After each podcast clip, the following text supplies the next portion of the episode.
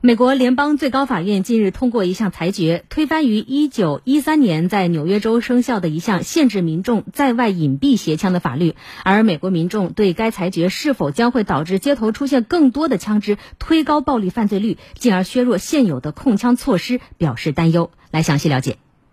联邦最高法院二十三号以六名保守派大法官赞成、三名自由派大法官反对的表决结果，裁定纽约州百年控枪法违宪。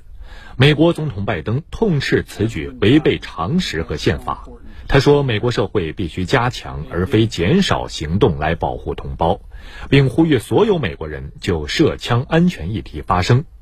纽约州州长霍楚尔直言：“这是黑暗一天。”全美反思枪支暴力之际，纽约州限制那些能够隐蔽携枪者的法律被联邦最高法院鲁莽推翻，令人无法容忍。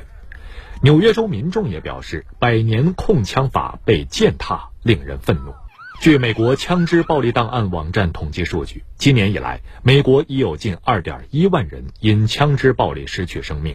已经发生二百七十九起造成至少四人死伤的大规模枪击事件，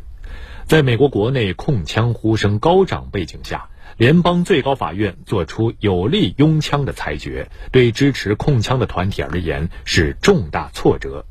纽约大学布伦南司法研究中心主任瓦尔德曼在社交媒体发文说：“这一裁决可能成为美国历史上最高法院对持枪权最大的扩展。”